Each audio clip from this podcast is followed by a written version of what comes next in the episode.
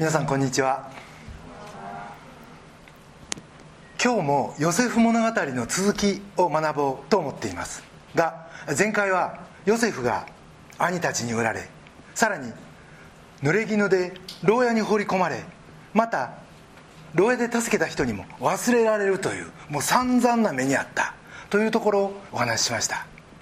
今日はその続きですがここでちょっと皆さんにお伺いしたいのは皆さんはあれは自分の人生で最悪の出来事やった。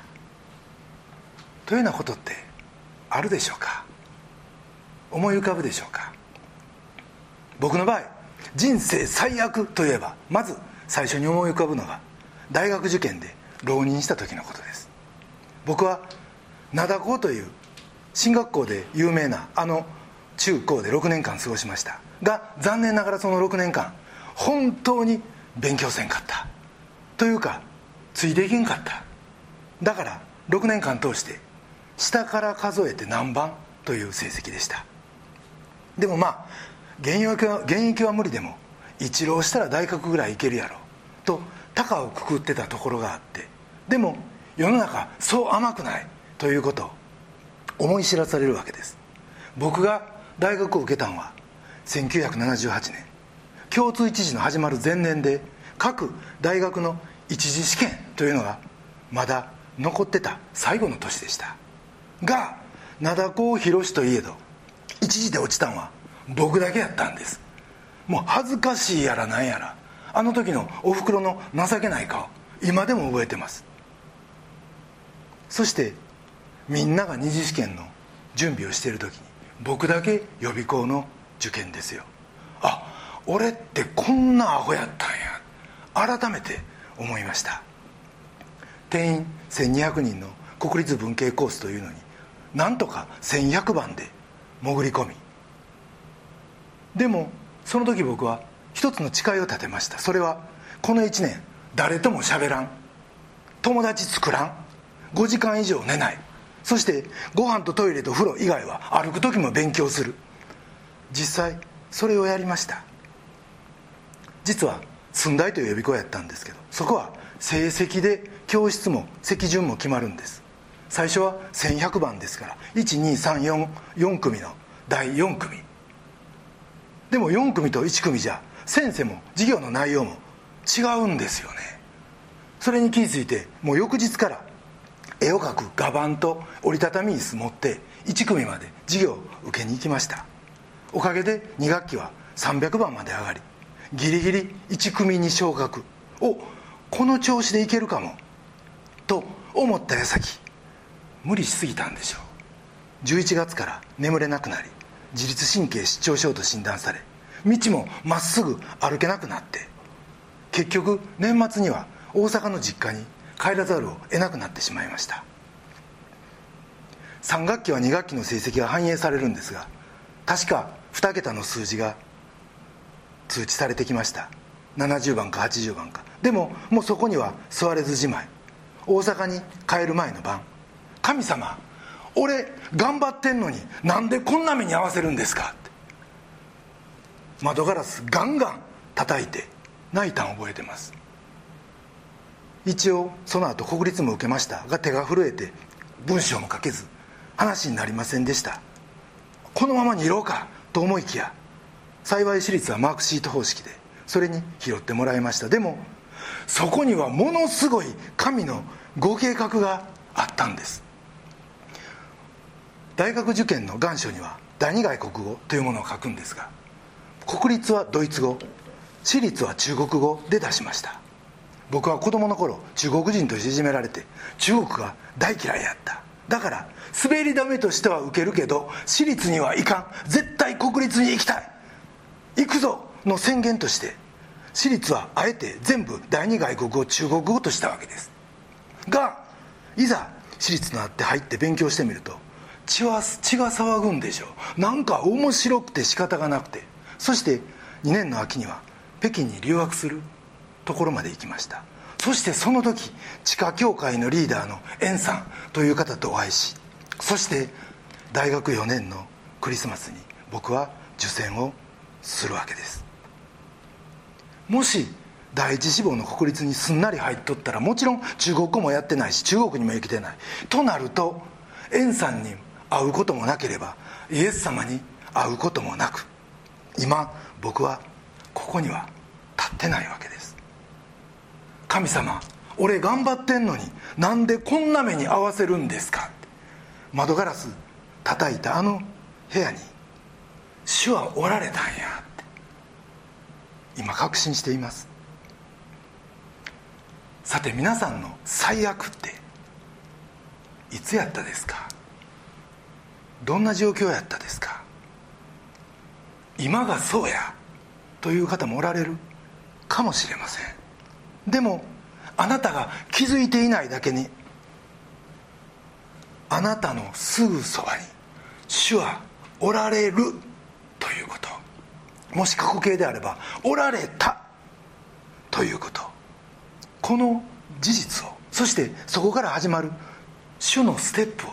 今日は皆さんとご一緒に見ていくことができれば。と思っています。まずヨセフは一夜にして囚人から大臣に抜擢されます。それは不運の連続としか思えなかった彼のパーソナルヒストリーの中で彼が着実に謙遜な人間に変えられていった。ということによるものでした。創世紀の41章15節から16節。ファラオはヨセフに言った。私は夢を見たがそれを解き明かす者がいない。お前は夢を聞いてそれを解き明かすと聞いたがヨセフはファラオに答えた。私ではありません。神がファラオの繁栄を知らせてくれるのです。以前なら私は夢を見ました。もう自慢げに言ってたであろう。そのヨセフが今や全く別人のような言葉を発しています。神がって。そしてヨセフのファラオへの助言というのは霊的であると同時に実際的でもありました。それはこういう内容です。悟くて知恵ある人まずトップに据えて全権をその人に委ねることそしてその人の下に監督官を派遣して全国で実務をさせること。そうすればそこから始まる豊作とそして凶作飢饉の14年を乗り越えることができますよ。というものでした。創世紀の41章37から41節。このことはファラオと全ての家臣たちの心にかなった。そこでファラオは家臣たちに言った。神の霊が宿っているこのような人が他に見つかるだろうか。ファラオはヨセフに言った。神がこれらの全てのことをお前に知らせたからには。お前のように悟くて知恵ある者は他にはいない。お前が私の家を治めるがよい。私の民は皆お前の命令を命令に従うであろう。私が勝っているのは多いだけだ。ファラオヨセフに言った。さあ私はお前にエジプト全土を支配させよう。ファラオはこうしてヨセフを国政のトップに据えます。またファラオはヨセフにエジプト名を与えまた妻子の娘を妻として与えます。これは当時エジプトは妻子の牛耳る国であってその中でヨセフを働きやすくするためのファラオの配慮でした。そしてその直後に豊作と飢饉の14年がスタートするんですがここからヨセフの歩みというものを3つのポイントでさっと見ていきたいと思っています。1つ目のポイントが過去を忘れ今に生きる。51節。ヨセフは長子をマナセと名付けた。神が私のすべての労苦と私の父の家のすべてのことを忘れさせてくださったからである。とあります。ヨセフの最初のこの名はマナセ。これは過去に対する生産を意味しました。恨みつらみ悩み投獄防音それも対お兄さん対ポティファルの奥さん対検釈官庁もうさまざまなでもそれらの全てのマイナスを神は忘れさせてくださった。ということ。いつまでも後ろ向きに生きてるんやなくて主が今あなたを置いてくださってるここに全てを注いで生きる。このことが全部神によってできた。とヨセフは言うんです。人は過去から完全に切り離されて無関係に生きる。ということはできません。でも今を充実して生きるためには過去を肯定し前向きに捉えその上に今の自分があると考える必要があります。つまり人を恨んだり人を呪ったりしないということ。あるいは逆のことを言うようですが過去をいつまでも懐かしむ生き方も良くないんです。それは過去の人間として生きることになるからです。これまでの人間関係を大事にしながらもでも今置かれているところこそが神の御心のところだと信じて全身全霊をそこに傾ける。これがクリスチャンの生き方です。でもこれは人間には無理なんです。あれさえなければもっとよかったのにとかあれさえあればとかいろんな要素が出てくるからです。でも神の愛と神の摂理を信じる時神はそれを可能にしてくださるんですね。つまり過去に対する完全な生産完全なセトルメント借金があっても借金棒引きそれは借りる借金貸す借金全てがフラットにされる。神の愛と神の摂理を信じる時神はそれを可能にしてくださるんですね。過去を忘れ今に生きる。これが一つ目のポイントです。二つ目のポイントは今に生きて実りを得る。ということです。52節。また2番目の子をエフライムと名付けた。神が私の苦しみの地で私を実り多いものとしてくださったからである。このエフライムのネーミングはマナセより積極的でした。しかしマナセがあったからこそつまり過去の生産ができたからこそこれが可能になったんです。私を実り良いものにしてくださった。これは穀物が豊富やという意味ではありません。それ以上に人生が豊かという意味です。また苦しみの地では苦しみを通してを意味します。実はそのことを通して神とヨセフの関係はいよいよ豊かになりまた深くなっていった。ということです。彼の信仰も成長しまた彼自身の中にも実りがあり彼はその後その自分の実りを神の祝福とともに周りに流し出していった。ということができます。この2人の息子のネーミングからヨセフのアイデンティティがいよいよ確立されていくその様子を伺うことができます。もともとヨセフはどんな男の子やったか彼は父に愛されました。でもその父の偏愛の上に自分のアイデンティティを間違った形で築いてきた。でもそれが正されたということ。またヨセフはエジプト名を持ちエジプト人の妻を持ちまるでエジプト人のようになってしまいました。が主への信仰は失われなかった。ということなんです。また一方で彼は父の家のことも忘れ人間的なつながり絆は切れたかのようにも見えました。でも主への信仰信頼は失われなかった。ということです。つまり彼は信仰によって真のイスラエル人であり続けた。ということができる。と思います。今に生きて実りを得る。これが2つ目のポイントです。そして今日はちゃっちゃっと進みます。3つ目のポイントですがそれは真のアイデンティティを得て再び今に生きるということ。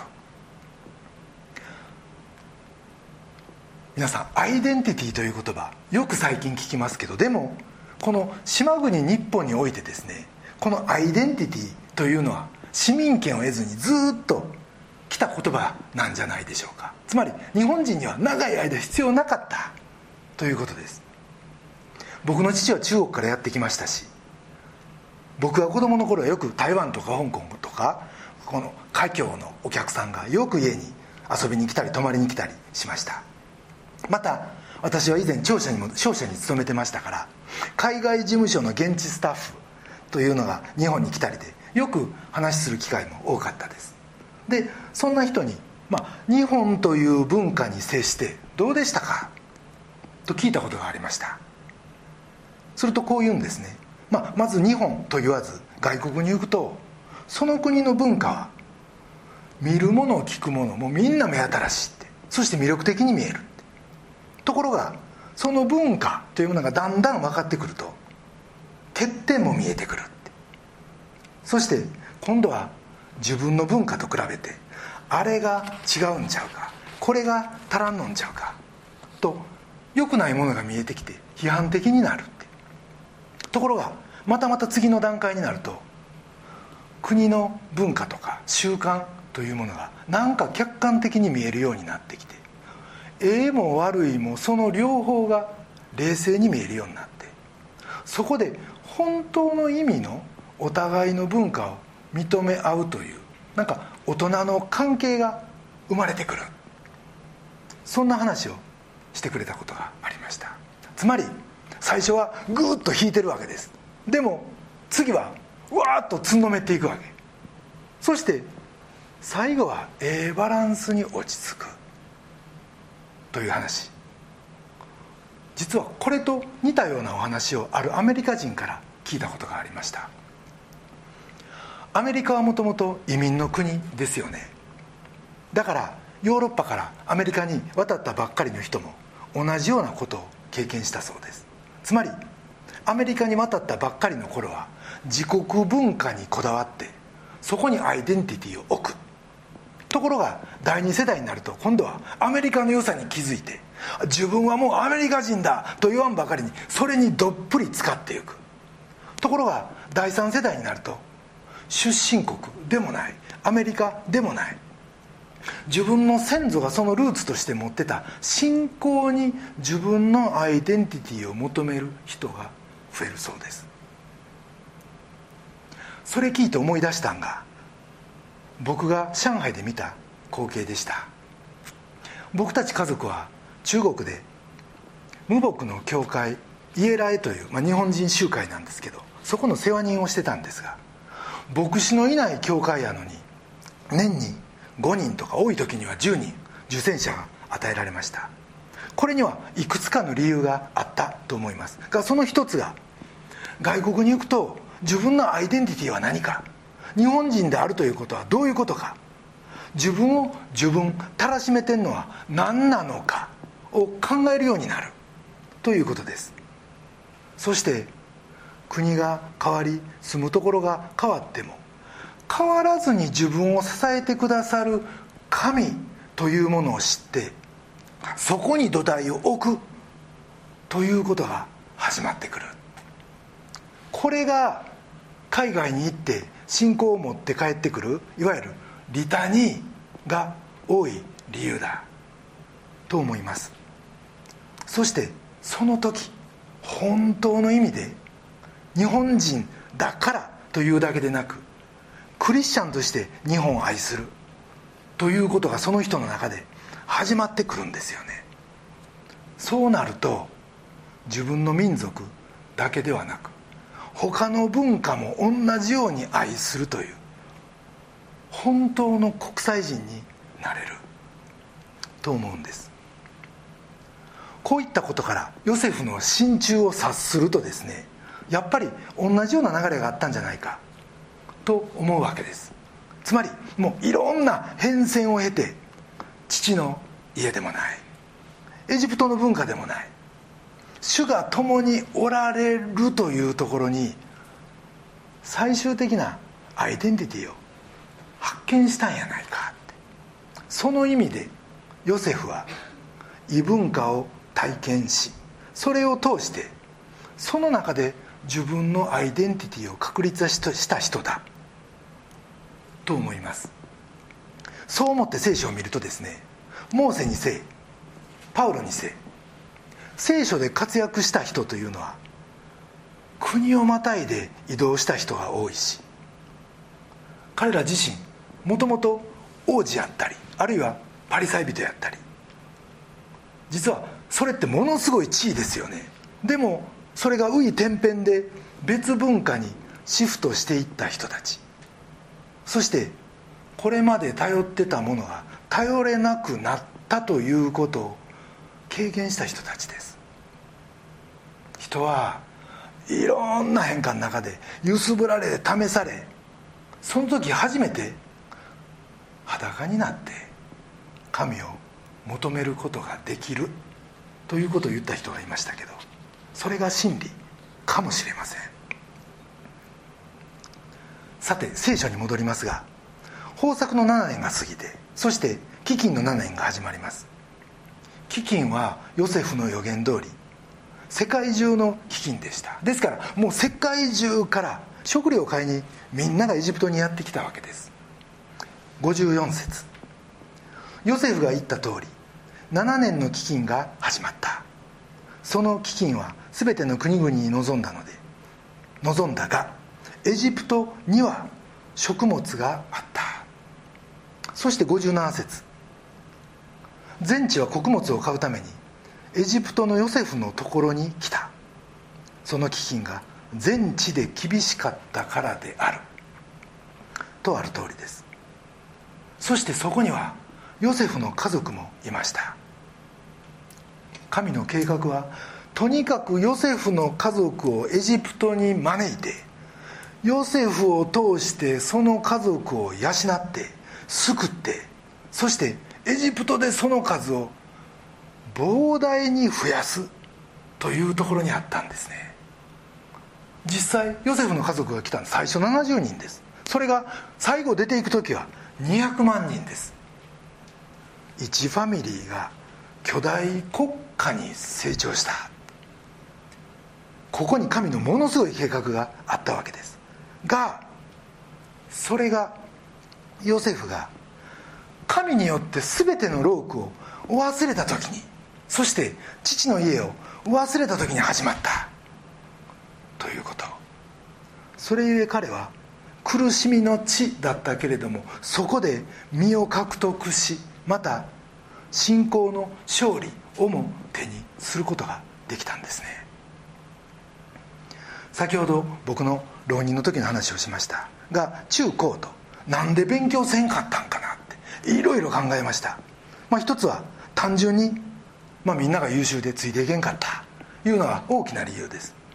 でももう一つは優秀な兄が一つ上に同じ学校にいたということ。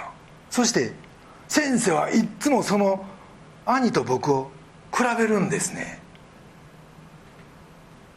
ある時なんかこんなこと言われました「お前ら同じ親から出てきたんやろ」って。毎日同じもん食うてなんで出てくるもんこんなちゃうんやもうそれ聞いてですね比べんなよって。俺は俺やまあそこまでよかったんです。でも勉強なんかしたるかい。となんかしょうもないこと考えてしまったんですね。勉強せんと困るのはこの僕やのに。もうそんなリアクションしてしまった。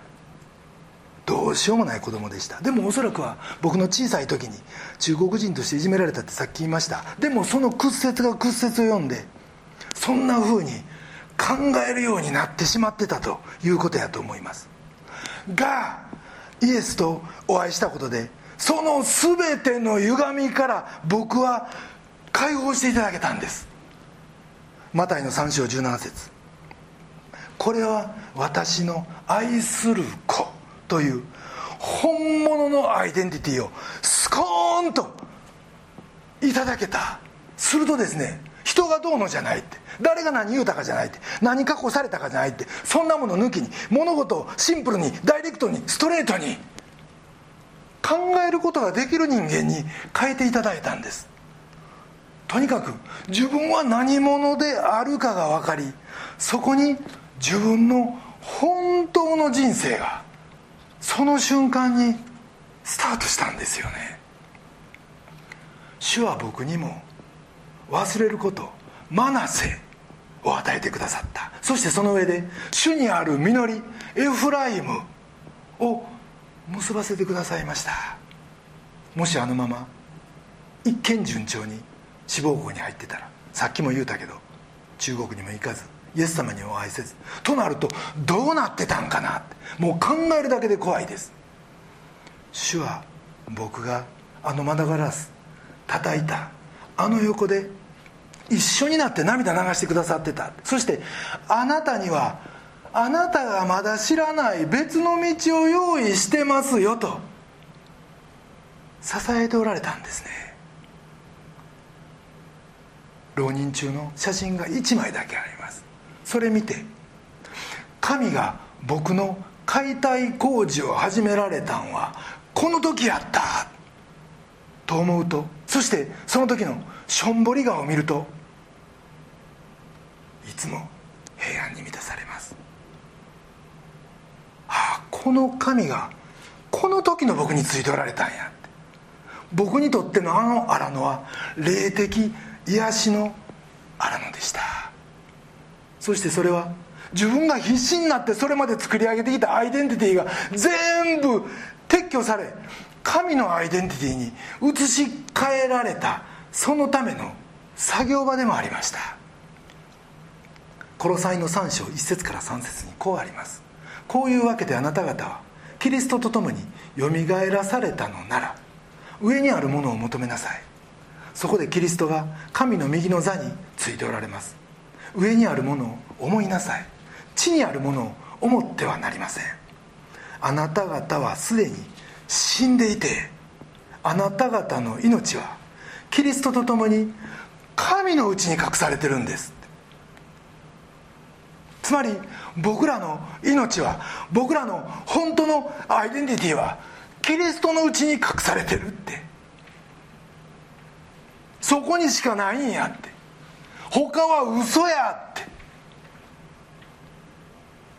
どう嘘か。ある電話相談のボランティアをやってる姉妹から聞いた話ですが電話の奥から聞こえてくる叫びのほとんどが9割が「あいつが許せん」って。あのことさえなかったらいう声やそうです。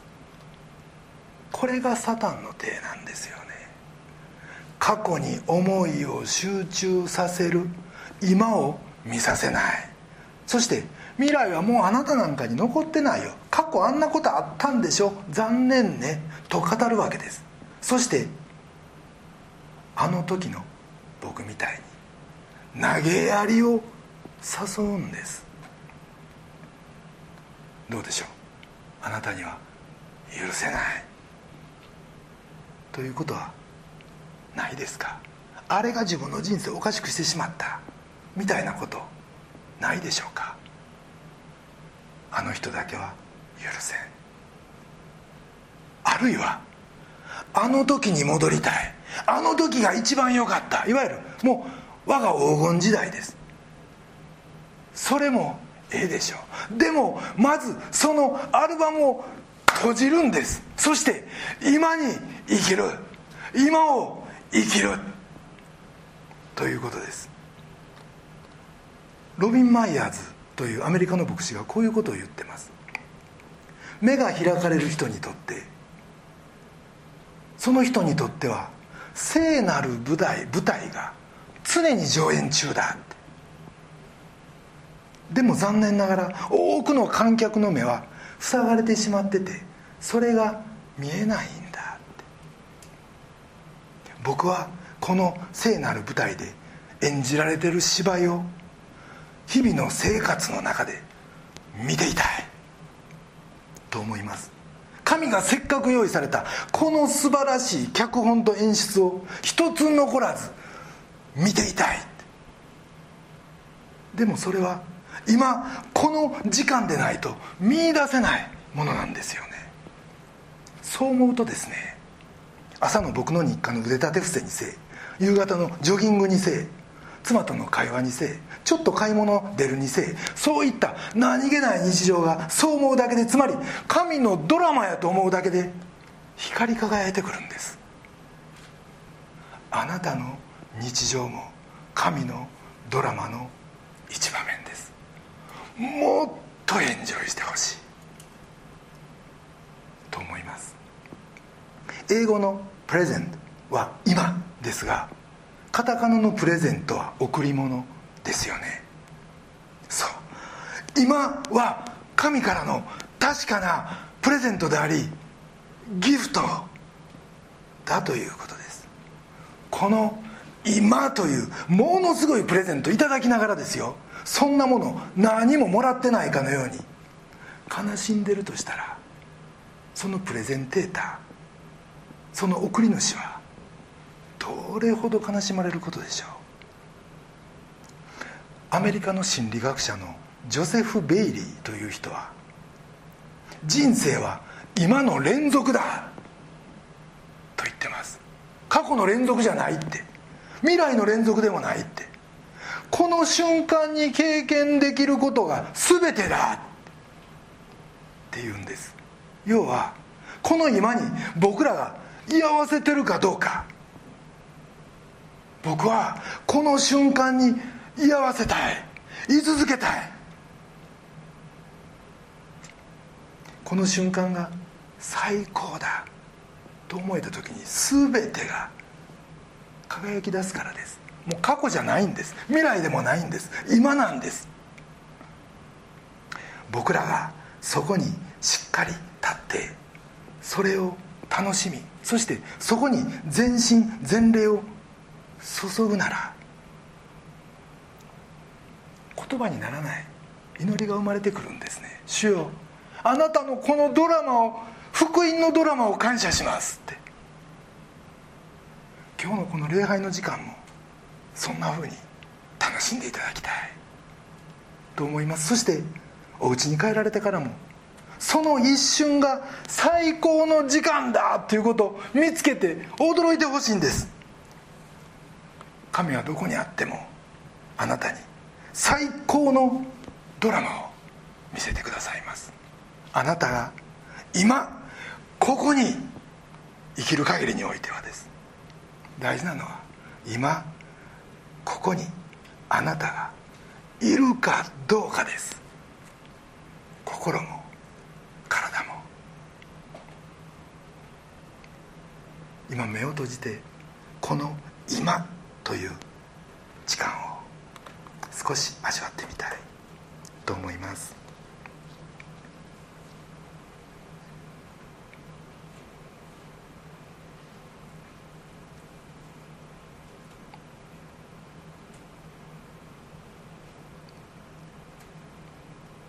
お祈りします。愛する天皇父様。私たちは過去に縛られやすいものです。また不安を先取りしせっかくのドラマが展開されてるのに心ここにあらずとなっています。それによってあなたがくださるこの素晴らしい今というプレゼントどれほど無駄にしてきたことでしょう？あなたを悲しませてきたことでしょう？どうか過去の間違ったアイデンティティから私たちを解放してくださり自分で必死で積み上げるアイデンティティではない。あなたは私の愛する子という神のアイデンティティに立たせてください。そして今を喜び日々あなたの聖なる舞台を楽しみあふれんばかりの果実を手にすることができますように。そして主がヨセフと共におられたのでというそのあなたと共に心も体もここにあって